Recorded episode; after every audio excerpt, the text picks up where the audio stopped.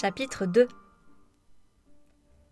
En dépit de la pluie, Nora descendit du bus plusieurs arrêts avant celui qu'Arané lui avait recommandé.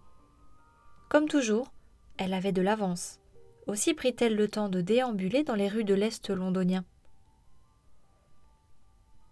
Elle jeta un regard furtif au stand du marché de Spatfield, déjà prêt pour Noël qui n'aurait lieu que deux mois plus tard.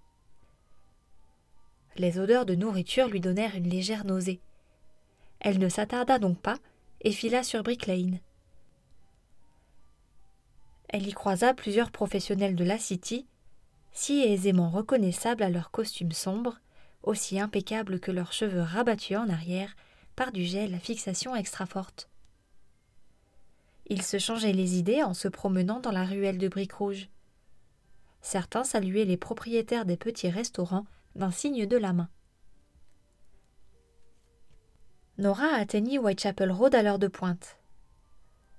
Les feux des véhicules coincés sur l'artère l'éblouirent un instant, accentués par la pluie qui se mit à tomber de rue. Nora se bénit d'avoir opté pour le pantalon plutôt que la jupe. Ses escarpins, en revanche, prirent vite l'eau. Elle se sentit frigorifiée. Arané lui avait donné rendez-vous au 178B, juste en face de la station Whitechapel. Le flot de passagers pressés d'éviter la pluie ou de prendre les transports en commun la bouscula alors qu'elle s'arrêtait pour chercher le numéro de porte qui la sauverait de l'averse. Elle ignora les protestations des plus impolis. Avait-elle rêvé? Elle était passée devant le 178. Elle n'avait pas vu de 178B. Elle revint sur ses pas et se planta devant le 178, salon de coiffure désaffecté dont la vitrine sale trahissait plusieurs années d'inoccupation. On avait condamné les fenêtres des deux étages supérieurs. L'immeuble entier paraissait laissé à l'abandon. La poussière avait grisé la façade de briques. Pas de 178B, ni à gauche, ni à droite.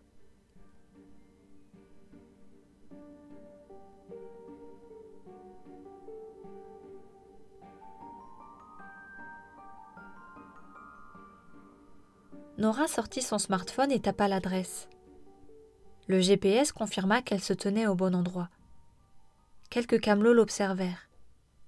Elle s'approcha de l'un de ceux qui ramassaient leur stand sur la place. Excusez-moi, dit-elle. Savez-vous s'il existe un 178B dans le coin? Le camelot haussa les épaules pour manifester son ignorance. Nora, plantée sous la pluie, poussa un juron.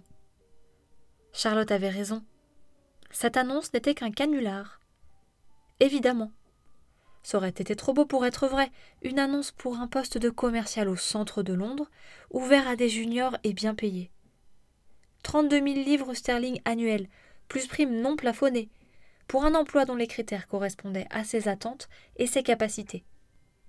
Bien sûr qu'elle avait été naïve. Elle reprit la fiche de poste sauvegardée sur son téléphone. En bas du document, sous l'indication du salaire proposé, Arané avait laissé ses coordonnées. Nora s'écarta des bâtiments pour obtenir une meilleure vue d'ensemble de la rue et commença à taper le numéro de téléphone. Elle ne prit pas garde à un cycliste qui fonça droit sur elle. Les klaxons et le bruit de frein l'effrayèrent, mais n'empêchèrent pas l'inévitable. Un bus à double étage la heurta. Son téléphone lui échappa des mains. Elle ne l'entendit pas retomber, car elle-même bascula dans le couloir de bus. Les klaxons et le bruit de frein l'effrayèrent, mais n'empêchèrent pas l'inévitable. Un bus à double étage la heurta.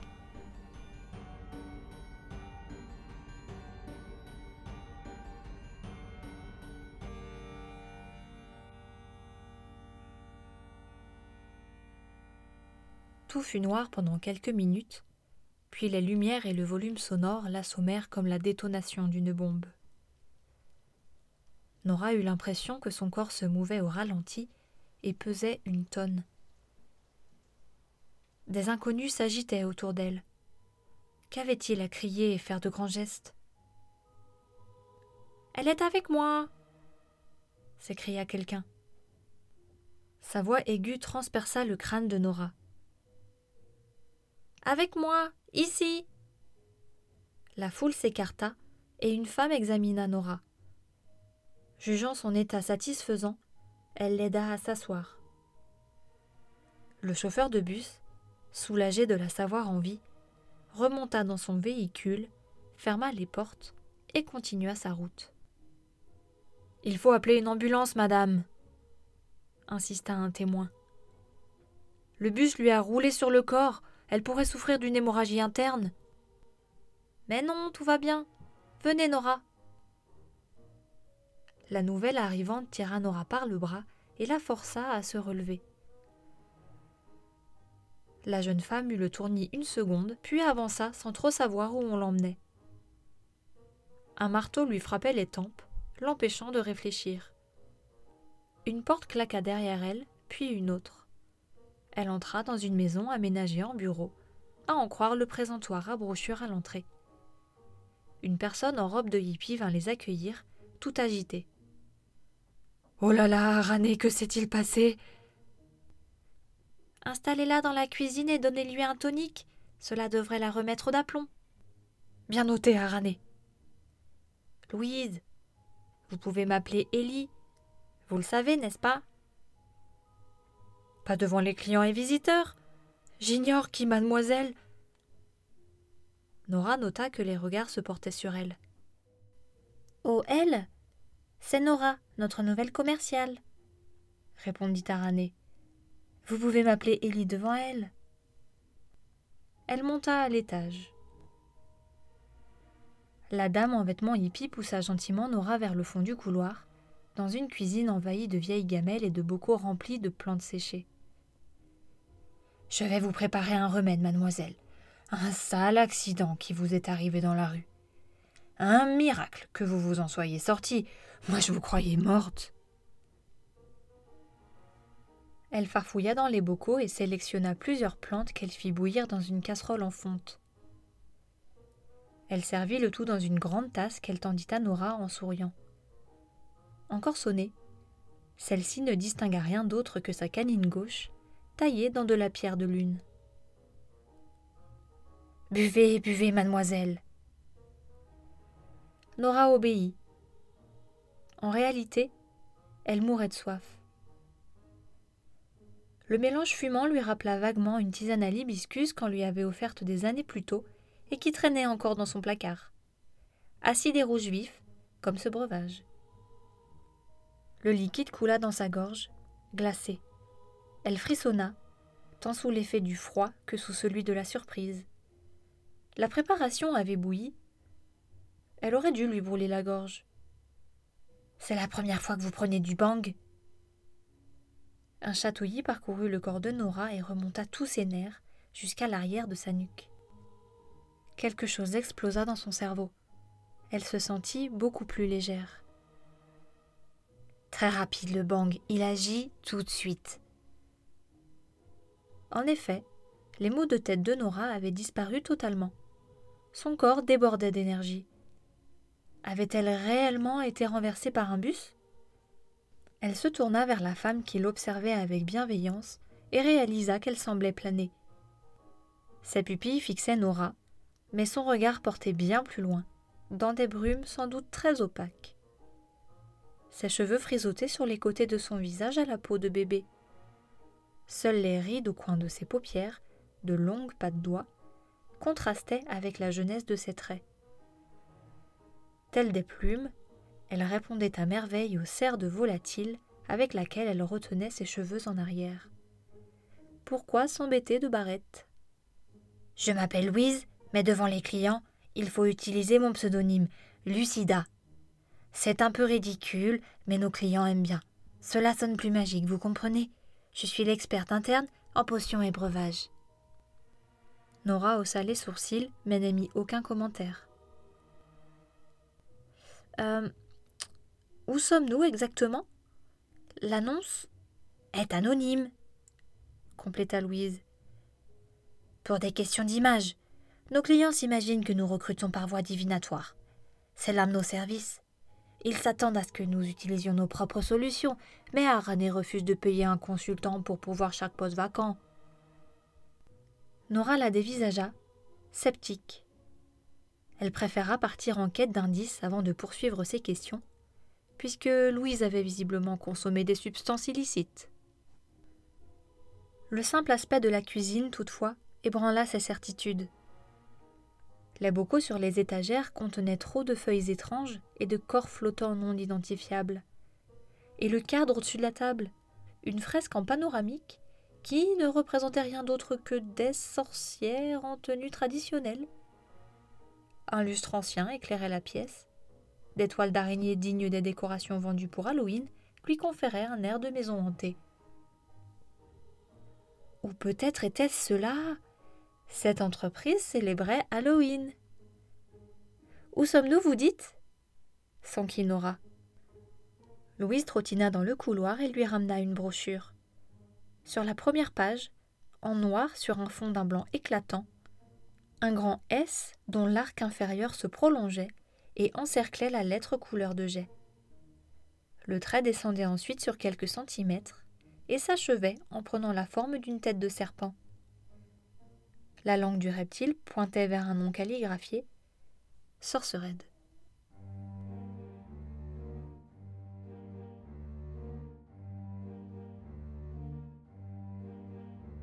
Sorcered, solution pour sorciers en perdition, récita Louise. Nous répondons aux défis de nos clients par des services magiques de haute précision. Hmm, je vois, prononça Nora. Elle hésitait. Devait-elle rire ou fuir en courant? À défaut de choisir, elle feuilleta la brochure. Sorcered, société de conseil en solutions magiques. Fondée en 1799 dans une grotte du Dartmoor, Sorcered est née de l'association de deux des plus grands sorciers britanniques du XVIIIe siècle, Archibald de Glastonbury et Élisabeth la Terrible. Après des années de bons et loyaux services envers les sorciers plus modestes de leur entourage, ils décidèrent de s'allier. Sorcered rassemble aujourd'hui 15 collaborateurs, qui œuvrent à temps plein pour la réussite des projets des sorciers de cinq continents. Ils sont accompagnés de plus de 500 consultants indépendants, recrutés pour leur professionnalisme et leur expérience dans la résolution des casse-têtes magiques. Choisissez parmi nos trois gammes. Sortilège, malédiction et divination, potions et breuvages, nécromancie, monstrologie et zoologie magique. Nos solutions sont conçues sur mesure afin de prendre en considération la spécificité de chaque situation. Nos experts vous écouteront et vous recommanderont la prestation la plus adaptée à votre besoin. Pour tout renseignement, contactez magic at sorcered.com. Les pages suivantes présentaient des études de cas de prestations réalisées dans chaque gamme. Nora ne souhaita pas approfondir. Elle ne désirait plus qu'une chose, confirmer ou non la véracité de ce qu'elle était en train de vivre. Est-ce une plaisanterie? Louise fronça les sourcils. Elle ne comprit pas la question. Nora n'eut pas l'occasion de la poser différemment, car Arané entra dans la cuisine. Son élégance frappa Nora. Arané, ou Ellie, ou peu importait comment il fallait l'appeler, avait l'allure d'une femme d'affaires qui réussit et à qui l'on ne raconte pas de balivernes. Ses cheveux noirs attachés en banane dégageaient ses yeux sombres qu'un trait d'eyeliner précis allongeait comme ceux d'un chat. Ses pommettes saillantes lui donnaient un air fier qu'elle ne manquait pas de souligner en teintant ses lèvres d'un rouge brillant très chic. Elle portait une robe anthracite serrée à la taille par une ceinture bleu ciel, du même bleu que ses chaussures à talons hauts. Ellie mesurait un mètre soixante tout au plus, et Nora savait sa voix très aiguë depuis qu'elle l'avait écartée des passants de Whitechapel Road, mais il ne lui serait jamais venu à l'esprit de contredire la moindre de ses décisions. Elle n'avait aucun mal à la croire capable de faire brûler vif le premier contestataire d'un simple claquement de doigts. Nora s'exclama Ellie. Ravie que vous alliez mieux. Bienvenue. Tout d'abord, nous allons vous trouver un nom plus approprié. Nora, c'est très commun. Cela ne plairait pas aux clients. Les hommes et les femmes qui nous contactent demandent de l'ésotérique, et c'est précisément cela que nous leur apportons. Que dites-vous de Nova? Nora n'eut pas le temps de répondre. Louise manifesta son enthousiasme, et Ellie considéra que cela suffisait à officialiser sa décision. Bien, ce sera donc Nova, se réjouit-elle. En interne, vous vous présenterez comme vous le voudrez, cela m'est bien égal, mais devant les clients, vous devenez Nova. Attendez s'exclama Nora. Tout allait trop vite. Je ne passe pas d'entretien Ellie repartait déjà vers le couloir. J'ai lu votre CV, je sais déjà ce à quoi vous avez dédié votre vie ces dernières années, répondit-elle d'un ton détaché. Vous venez? Je vais imprimer votre contrat. Nora la suivit dans le couloir du rez-de-chaussée. Un lustre similaire à celui de la cuisine projetait une lumière vacillante sur deux tableaux de style ancien. Un homme et une femme. Des magiciens, à en croire leurs toges colorées et leurs chapeaux respectifs. L'un gris uni et pointu, l'autre vert, rond et parsemé de carcasses d'araignées blanches et rouges. En un coup d'œil, Nora lut la légende sous chaque tableau. Archibald de Glastonbury et Élisabeth la Terrible. Nora s'efforça de ne pas y prêter attention. Elle aurait tout le temps d'admirer ces deux portraits pendant toute la durée de son contrat, si tout ceci ne relevait pas du délire, d'une secte ou d'un canular sacrément réaliste. Attendez répéta-t-elle. Ellie s'immobilisa sur la première marche de l'escalier, recouvert de moquettes beige à serpents noirs, rappel du logo de Sorcered. La main sur la rampe sculptée dans du bois d'acajou, elle interrogea Nora d'un regard où l'impatience commençait à poindre. Nora nota que l'extrémité de ses doigts avait l'aspect d'une peau brûlée.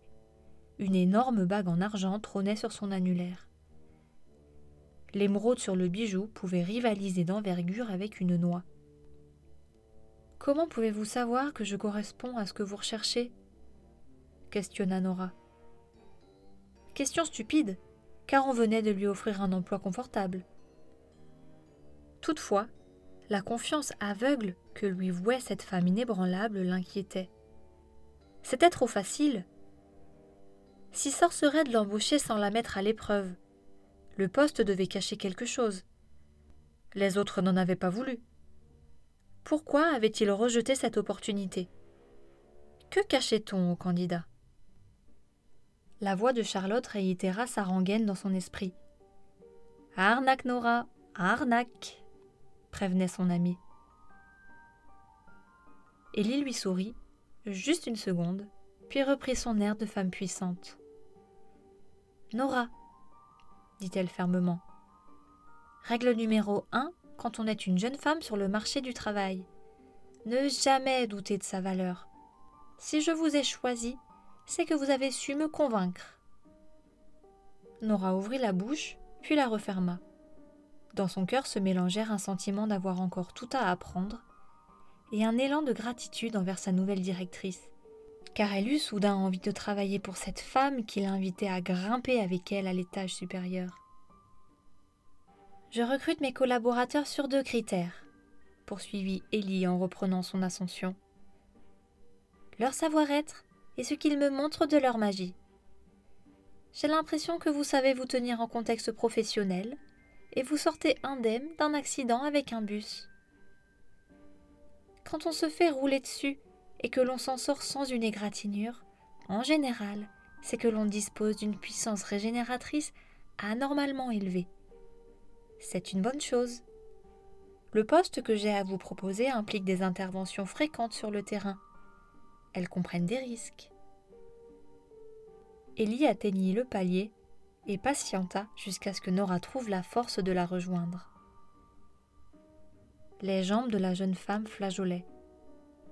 Ellie ne se fichait pas d'elle. Sorcered existait, et elle s'apprêtait à lui présenter un contrat pour un poste de commercial. Nora ne rêvait pas, et cela la terrifiait. Je. Le bus. bredouilla-t-elle. Le bus aurait dû vous broyer les os ou vous fracasser le crâne, oui, assura Ellie. J'ai entendu le choc de la tôle contre la chair. Nora s'agrippa un peu plus à la rampe. Ellie grimaça. Elle avait pitié d'elle. Nora rougit de honte. C'est votre première rencontre avec la magie? Nora acquiesça. Ellie lui sourit de nouveau. Lucida, une autre tasse de banque pour Nova.